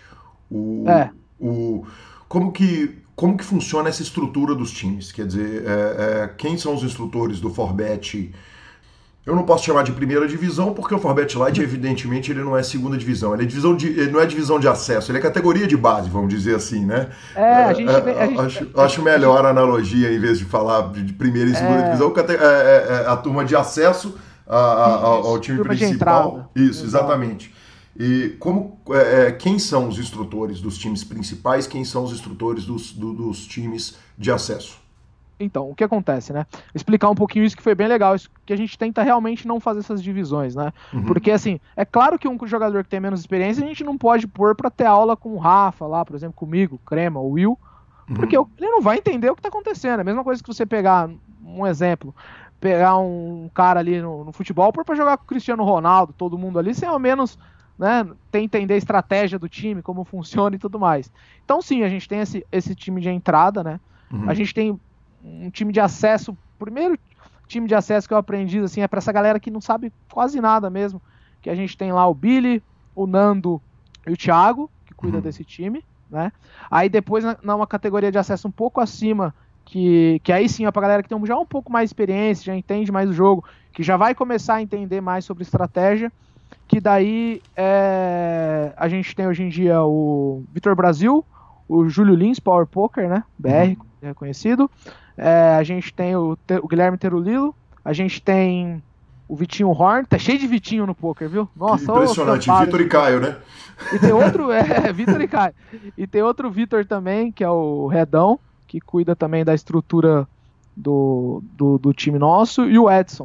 Né? Uhum. Então, então, então tem esses instrutores, e aí já no nosso time, que é o time principal, Aí a gente tem de instrutores de jogadores como tem é eu, o, o, o Diego Bitar, né, o Mr. Bitar, que é meu outro grande parceiro e amigo também, o Vico, uhum. o Rafa, o Crema e o Will, né, fora os coaches que a gente tem especiais, mais teóricos, que é com o Lip Pive e o Sage Star também. Então são esses são os instrutores do Forbet hoje em dia.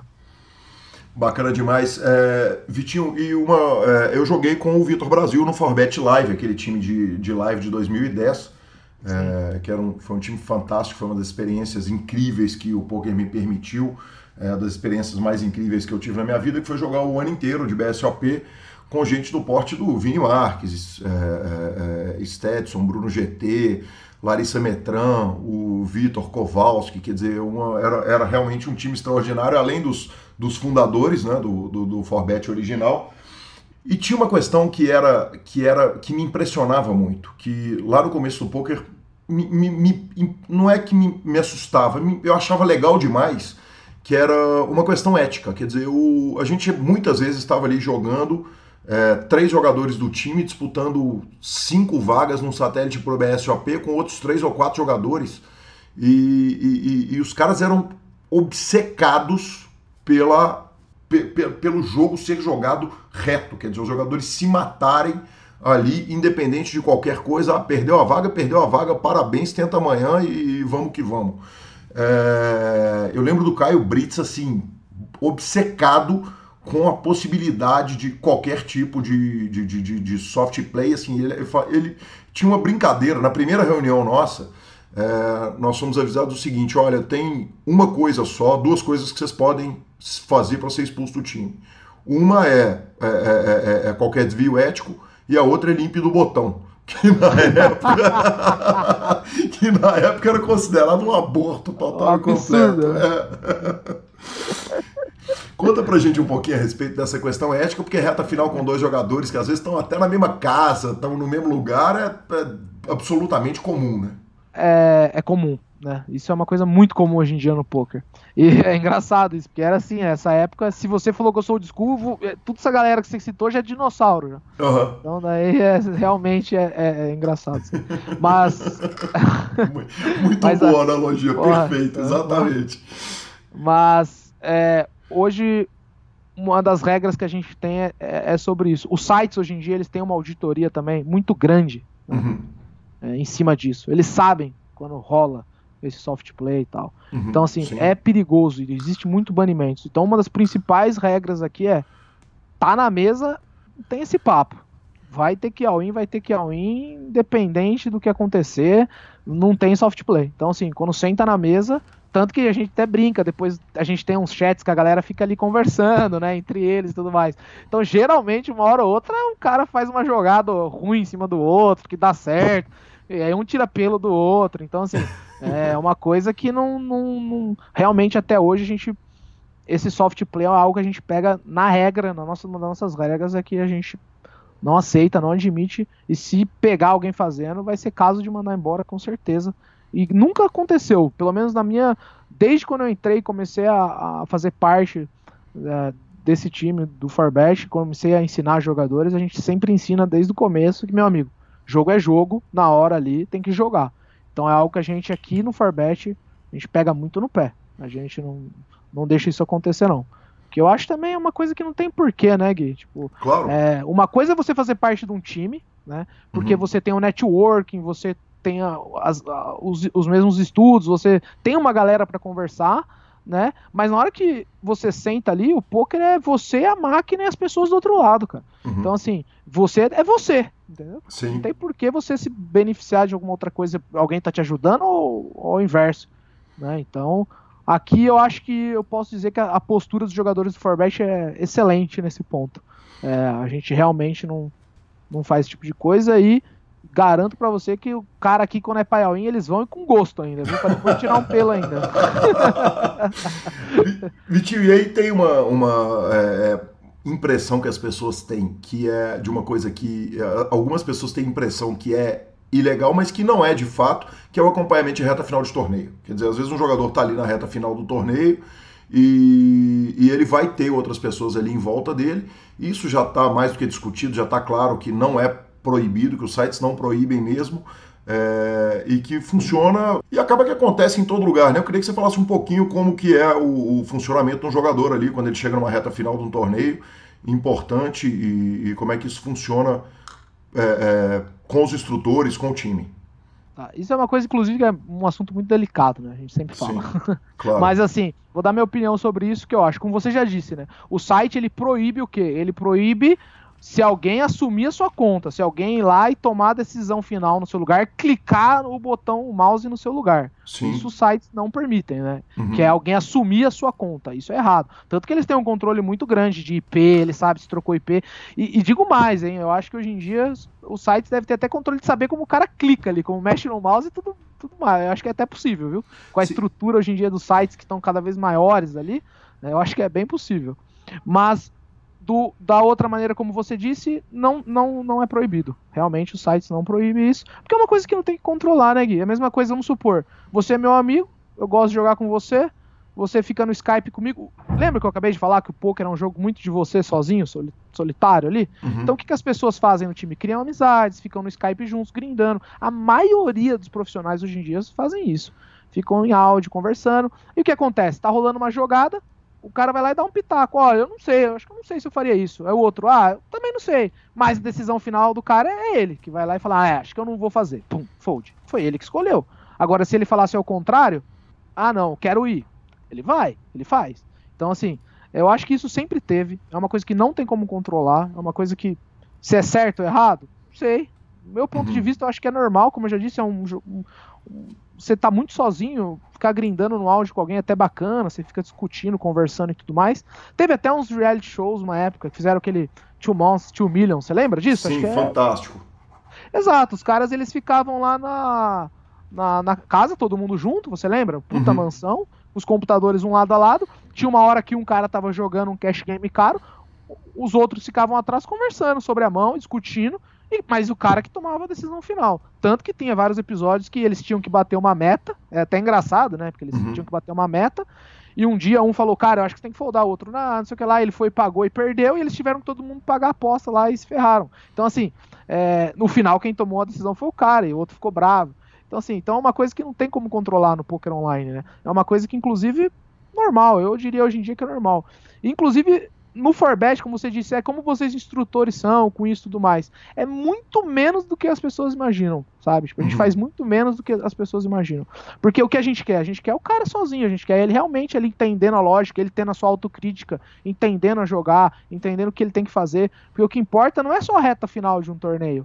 O que importa é tudo, cara. Se ele não estiver jogando bem o poker no estágio inicial, no estágio intermediário, eu mesmo, eu, eu tenho estatísticas dos meus jogadores, de todos eles, em qual fase eles estão indo mal do torneio. Eu prefiro muito mais gastar minha hora, né? Em vez de ficar lá no áudio discutindo mãos com ele durante um torneio para ajudar ele, fazer essas investigações no jogo dele, chegar para ele e mostrar, meu amigo, você vai ter que arrumar isso, isso, isso, fazer isso, isso, isso. Eu vou lá, mostro para ele, cara, ó, você tá caindo muito aqui, você provavelmente não tá jogando de forma agressiva nessa fase do torneio. Para ele ter essa facilidade de, de interpretar melhor o jogo e se tornar esse campeão e chegar em retas finais uma atrás da outra, do que eu ficar ali no áudio com ele conversando, tentando ajudar ele numa reta final, né? Que como você disse, não é algo proibido, né? Porque quem toma a decisão final sempre vai ser o cara. Isso é uma coisa que a gente sempre acha que isso é o, é o correto também. No meu ponto de vista, mesmo se eu dar um pitaco no seu jogo e falar, ó, oh, cara, eu acho que você deve fazer isso. E o cara, ah, não tô bem, não quero fazer. Beleza, não faça, sabe? Eu acho que isso que é importante, esse respeito, né? E sempre vai ter. Aqui no Forbest, pelo menos, como eu já disse, é muito menos do que as pessoas acham. E se tem uma ajuda assim de áudio, essas coisas, a decisão final sempre vai ser a do cara. Perfeito. Vitinho, é... aí a gente entra num processo ali para frente que é o seguinte: conhecimento, é... por um lado, ele não ocupa espaço e, e vocês agregam ao jogador um conhecimento brutal mas também você não tem como pegar de volta. Quer dizer, a partir do momento que você ensinou um jogador a jogar, é, a coisa não é Hotel Califórnia, né? Quer dizer, o cara não entra no time e nunca mais pode sair. Tem uma hora que ele pode sair do time, simplesmente decidir seguir o caminho dele.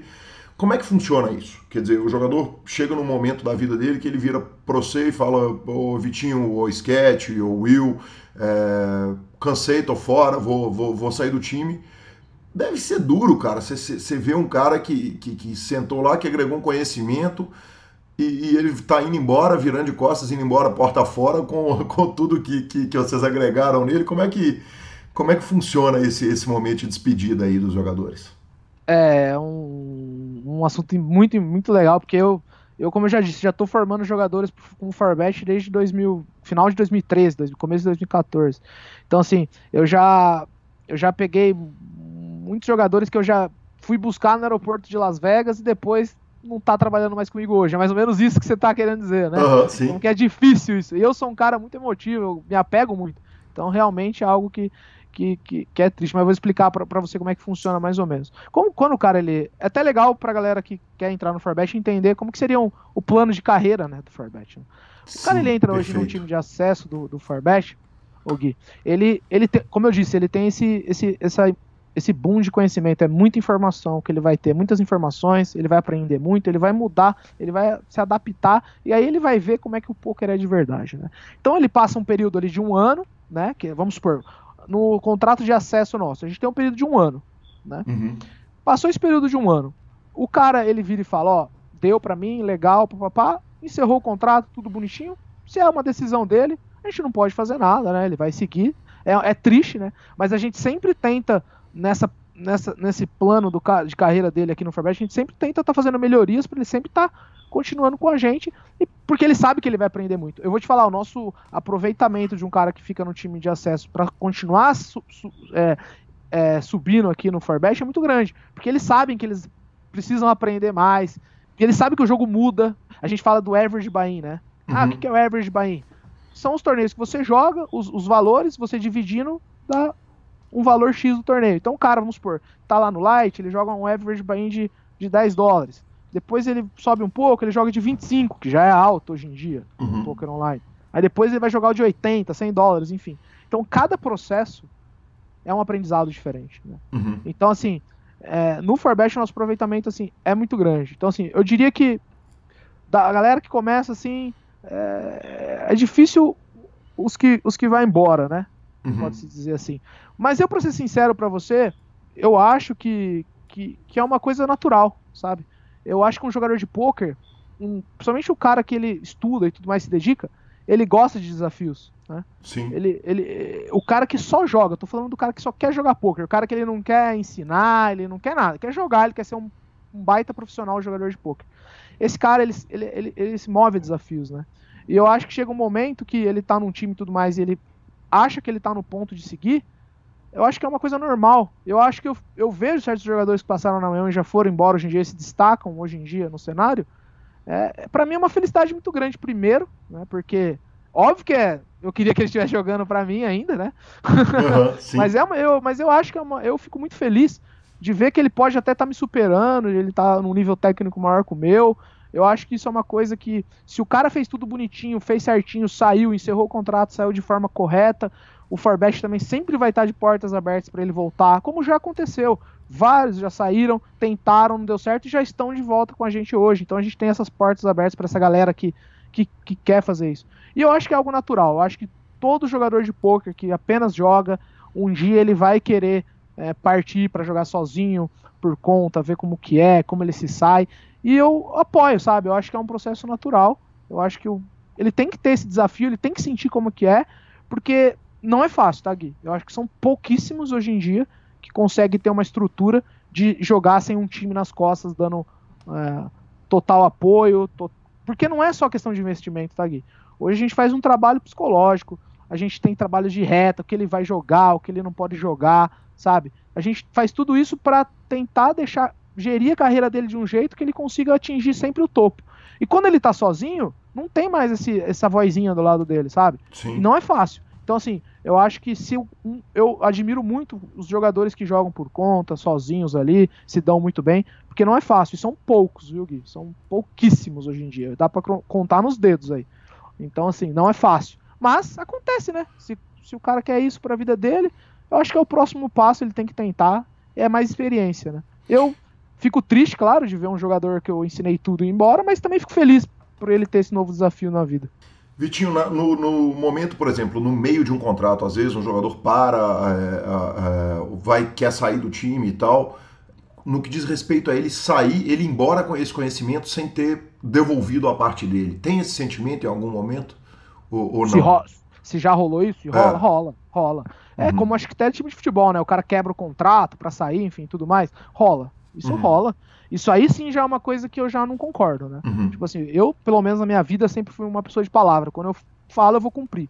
É claro que no meio tempo que tem casos de problemas pessoais e tais, aí são coisas que mudam a natureza do negócio, aí já é uma coisa à parte, né? Uhum. Mas um cara que vira e aprende e quebra o contrato, sai. Primeiro que existe, claro, uma multa, né, de quebra de contrato para tudo, né? Uhum, claro. não só para o poker, para qualquer coisa na vida. Então sim, ele vai ter uma multa.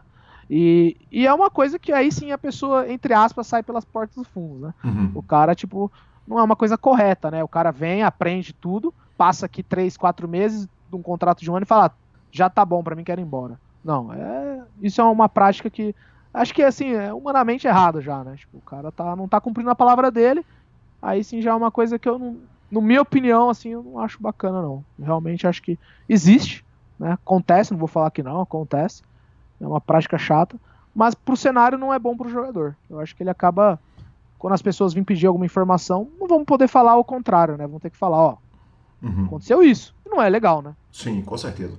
Vitinho, pra gente encerrar com uma pergunta é, é boa, cara, uma pergunta gostosa, é o seguinte batemos aquele Sunday Million especial, batemos um, o, o, o, Blizzard, batemos o torneiozão, batemos aquele domingão do 888, aquele premiação maravilhosa, tampa da série, como é que funciona a cachaça, como é que funcionam as festas, cara?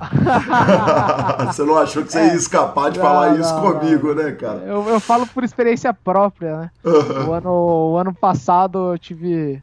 É, fui campeão mundial do Scoop, né? Uhum. E numa semana seguinte, é, junto comigo, inclusive, o meu outro parceiro e sócio comigo no Forbet, o Bitar, ele ganhou no mesmo torneio que o meu. Ele ganhou o High, eu ganhei o Medium, né? Aí sim. No torneio, no mesmo, no mesmo domingo. E no, aí depois o Vico, né, teve uma das maiores premiações do Brasil, inclusive. Ele ficou entre os finalistas do, do Main Event. E, do Main Event não, foi um torneio, é um mil dólares rebuy que tinha todos os dias lá. Ele foi, foi, se deu bem. Então, enfim, deu aquela premiação absurda para todo mundo. Aí, independente de site, seja que for, ah, rola um churrasco, rola aquela confraternização já na mesma noite, se bobear, né?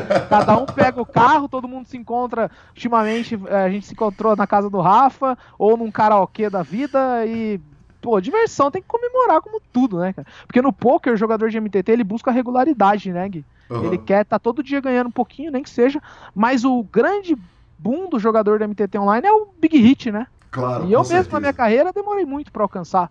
E quando você alcança, você acerta ele, é uma satisfação que só pode ser encher na cara, né? e curtindo bastante, não vou negar. Tem que curtir mesmo, beber e se divertir. Porque, olha, tudo aquilo que você fica ali horas, estudo, meu, essa hora passa tudo na sua cabeça, você fala, meu, que delícia, sabe? E esse é o prazer do poker, né, cara? Assim, é uma... quando acontece esses big hits, é e não só eu, acho que todo mundo, seja conheceu muitas pessoas, você pode me dizer, quando ganhava algum torneio live, alguma coisa, a comemoração era certa, né? Tá louco, ontem eu fui comemorar os trezentão que eu ganhei no cash, imagina, imagina batendo centenas de milhares de dólares. Eu, eu, já vi o senhor entrar no mar já, por, por outras coisas do Rio de Janeiro já. Oh, poxa, exatamente, mas é, é, essa é uma história fantástica, hein? essa é uma história que precisa ser contada muito em breve nesse podcast. Mas, porra, os cara, o cara rita uma parada em Vegas e vem me oferecer um salário mínimo pra entrar de roupa no mar de madrugada, porra, ah, insta tá louco, é. tá louco. E eu vi ao vivo ainda, né? Fantástico. Aí sim. Vitinho, cara, muito obrigado. Eu queria que você visse o sorriso que está aqui no meu rosto, é, é, com a, de satisfação com o resultado da entrevista, de falar com um amigo, de, de, de conseguir cutucar esse que é, que é um dos maiores cérebros do poker brasileiro.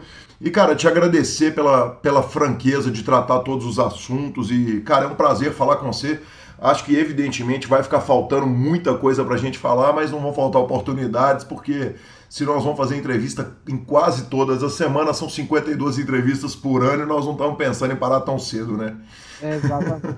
Mas, Gui, foi um prazer. Eu também vou te falar que eu tô arrepiado com um sorriso muito grande. Sempre admirei muito o seu trabalho. Desde quando eu entrei no poker eu já te conheci. Então, para mim, é uma satisfação muito grande hoje estar conversando com você. Espero que a galera de casa tenha entendido. Eu tentei explicar de uma maneira fácil e não muito complicada. Como no poker a gente sempre fala, eu tentei simplificar para todo mundo entender. Espero que eu tenha me estendido algumas horas, mas espero que a galera tenha entendido e gostado do nosso papo e ajudou a conhecer um pouco mais aí sobre a minha carreira, sobre time de poker e tudo mais. Eu fico muito feliz e eu que agradeço aí a minha participação. Vitinho, para falar com você, alguém que tiver alguma dúvida, que ficou alguma dúvida da entrevista, quiser dar uma cutucada, saber uma informação a mais, como é que eles fazem para entrar em contato?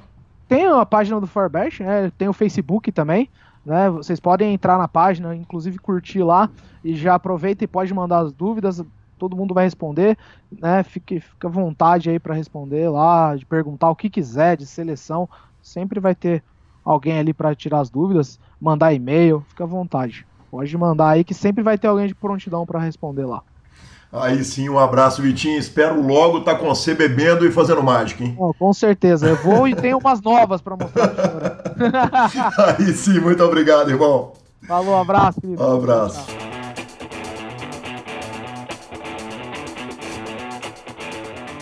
É isso aí, muito obrigado, Vitinho Vitor Rangel do Forbet, falando tudo o que você gostaria de saber sobre times de pôquer e é, não tinha quem perguntar. É, professor Marcelo Lanza Maia, tivemos o nosso primeiro e-mail que não foi manda ticket para nós aí. primeiro e-mail de conteúdo. É e-mail de conteúdo, e-mail de, de peso. É, quem mandou pra gente foi o Eduardo Pérez, ele é lá de Santo André. E ele está contando o seguinte, que as casas de pôquer lá no, no ABC Paulista, é, vira e mexe, abre casa de pôquer e tal, hoje tem uma só lá, mas que os torneios sempre têm um número muito pequeno de gente e eles vão girar ali os prizes de aproximadamente dois mil reais garantidos.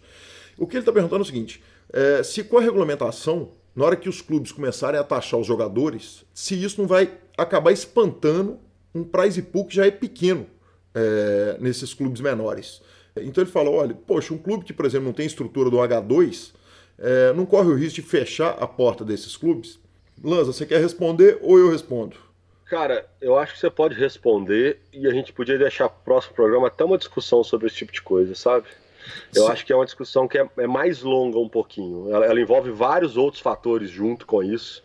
Mas responde, responde você, porque eu acho que eu vou me prolongar muito e o programa está ficando grande. A, a, minha opinião a respeito do assunto é o seguinte: a, a regulamentação do poker o trabalho que o Elton está fazendo, que foi o trabalho que nós falamos com ele no programa passado, ele serve exatamente para regular isso. Quer dizer, para que o jogador. É, esse problema foi enfrentado nos Estados Unidos. Teve um jogador de cash game que informou o imposto de renda, o IRS americano, quanto ele tinha ganho jogando cash game. O imposto de renda falou: olha, a gente quer detalhar dessa informação. O cara imprimiu centenas de milhares de mãos de hand history do, dos sites de poker e mandou para os caras um, um, caminhão de mudança. Falou, tá aí, se vocês querem saber mão a mão, tá aí. Então o que, que acontece? É, a tendência não é a, essa cobrança de imposto de evento por evento. A tendência é o seguinte, é que se crie uma forma do jogador pagar o imposto como toda outra profissão, que chega no final do ano, ele paga os 27,5% em cima do que ele ganhou no ano inteiro e não do que ele ganhou no evento. Então, respondendo aí ao nosso amigo querido ouvinte que mandou o, o e-mail carinhosamente para a gente, o Eduardo Pérez, o que eu acho que vai acontecer é o seguinte: não é essa cobrança entrar para dentro do clube para cobrar no torneiozinho de dois mil reais ali. Primeiro que o seguinte, ainda que acontecesse isso, no torneio de dois mil reais, ele não vai entrar numa faixa de, de, de imposto de 27,5%. Né? Ele vai entrar em faixas muito menores de cobrança de imposto quando houver incidência de imposto em cima da, da, da premiação. Mas é, o que vai acontecer é o seguinte: o, o, jogador vai ter ele mesmo a responsabilidade de informar. É, vão ser criados, o que eu acredito que, que, que é a intenção da, da confederação, é criar meios para que o jogador informe o que, que ele ganhou ao longo do ano inteiro e possa pagar imposto em cima do lucro dele ou não pagar imposto em cima do, da, da, da, do, do ferro, por assim dizer, né, Lança? É, e, efetivamente é regulamentar. Nós precisamos de leis específicas é, na questão de imposto porque uhum. senão a gente cai na, na lei sobre ganhos esportivos, que é 27,5 sobre o evento, que é uhum. é uma catástrofe para o jogador que joga vários eventos e não consegue descontar isso em longo prazo. Mas é, é esse é o grande problema. Né? Enquanto a gente não conseguir ter um, um sistema próprio de colheita de receita, quer dizer, ao longo do ano, perdas e ganhos vão se abater e vão pagar sobre o lucro, é, a gente ainda cai nisso.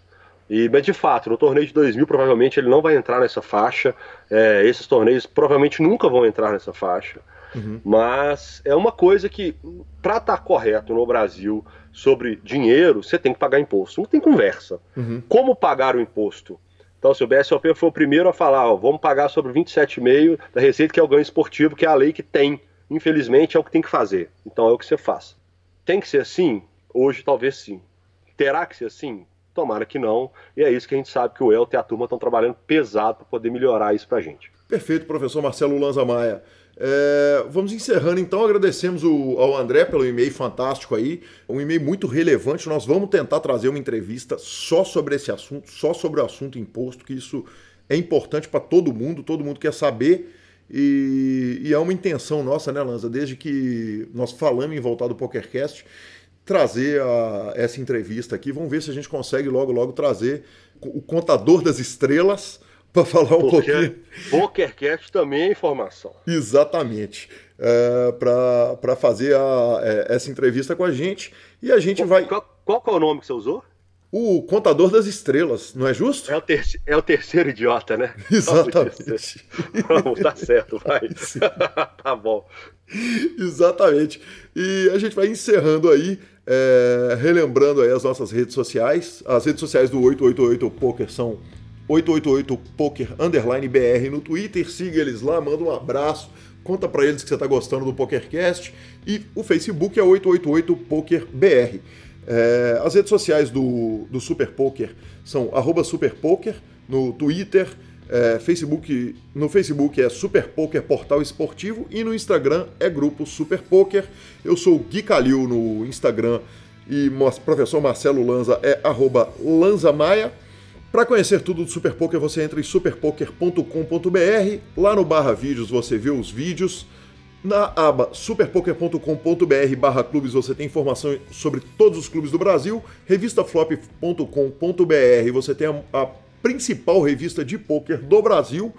E lá no Mibilisca se acompanha o dia a dia dos torneios de pôquer, comentários mão a mão ali do nosso amigo Eduardo Sequela. E para falar com esses dois idiotas, você manda um WhatsApp no 31 975189609 e manda e-mail também no, no pokercast@gruposuperpoker.com.br. Exatamente, a gente ainda não vai usar os WhatsApps da semana passada por causa dessa condição. Professor Marcelo Lanza gripado, Calilzão do outro lado do oceano. Mas a partir da semana que vem a gente já responde os WhatsApps da turma. Muito obrigado e professor Marcelo Lanza, seus abraços. Cara, meus abraços são hoje, tá tendo, tá rolando hoje o meu, o meu home game com a turma do Brothers Pokers, e eu tô aqui gravando, já já eu chego. Queria mandar um abraço pro Daniel Ferrugem, pro Rafa, pro Dentinho, pra turma que tá toda sentada e engatada no joguinho, já já estou chegando. Aí sim. Mas eu vou mandar um único exclusivo abraço para Alessandra que tá me recebendo, me dando casa e Wi-Fi para gravar esse programa com você aqui em Portugal, me recebendo com, com todo carinho. Então, agradecê-la especificamente só ela essa semana, porque sem ela não teríamos programa no ar, com certeza. É, cara, nós vamos mandar dica cultural essa semana? Puta, cara. Você não... vai me soltar dica cultural de museu na Europa, não. Porque senão eu vou desligar no meio da conversa. Não, não vou, não. Você não rumou nada essa semana. Você só ficou passeando, dando rolé. Ah, não, eu tenho. Não, deixa eu dar uma dica cultural, Lanzinha. Você vai dar dica cultural? Vou. Então, então eu vou dar uma série, então. Então tá jóia. Mais uma. E vamos, professor, às nossas dicas culturais. Primeiro você. É, a, a, dica da série dessa semana é uma série despretensiosa. Se vocês estiverem com tempo, querer ver uma série leve, é, com um bom humor, divertido, com uma história legal, Lucifer. A história, a série chama Lucifer. A segunda temporada já está no ar. Leve, boba, é aquele famoso não espere muito, mas sente divirta. Segue o baile. Aí sim. Lanzinha, minha dica cultural foi a seguinte: é, no aeroporto eu comprei um livro fantástico. Não, perdão, o um livro que tem um nome fantástico, cara. Eu achei que o livro ia ser divertidíssimo. É, é um livro chamado a, a Sutil Arte de Ligar o Foda-se. E eu comprei esse livro, cara, na esperança de ser um livro engraçado, inteligente, divertido. E na verdade o livro é péssimo, ele é autoajuda de quinta categoria. Mas ao longo do livro tem um negócio que é muito legal, que o cara conta que durante um período na vida dele ele foi jogador profissional de pôquer, largou tudo para jogar pôquer. Isso durou aproximadamente um ano, mas ele descobriu jogando pôquer que a vida é sobre jogar as cartas que você recebe e não de ficar reclamando das, das cartas que você é, é, é, de, de, não estar recebendo carta. Eu achei curiosa, é uma analogia boa, é uma analogia velha do poker, mas, mas talvez só aquele aquela referência ali ao jogo do nosso coração tenha valido a pena, feito valer a pena a leitura do livro, se bem que eu acho que não, porque o livro é bem ruinzinho, viu? Não, então isso não é dica, isso é bomba. Exatamente. Você vai dar uma dica falando que é ruim? É isso, é isso, perfeito. Dica, senhores, não leiam, viu? Não leiam isso. essa merda. E encerramos aqui o programa. Muito obrigado, obrigado por tê-los. Perdoem-nos aí uma, uma possível pior qualidade de som essa semana, mas tendo em vista a distância, foi o que conseguimos arrumar e semana que vem estaremos aí gravando juntos dentro de Belo Horizonte. Valeu. Senhores, muito obrigado por ter estado aqui com a gente mais um programa, ouvindo esses dois idiotas que vos falam. Foi um prazer inenarrável e até a próxima semana.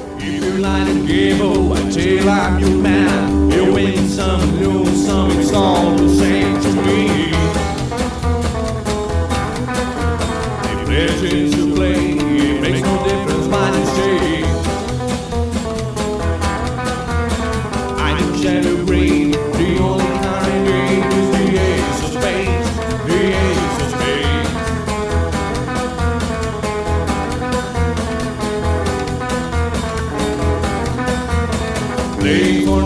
One, dicing with the devil, a with the flow, it's all a game.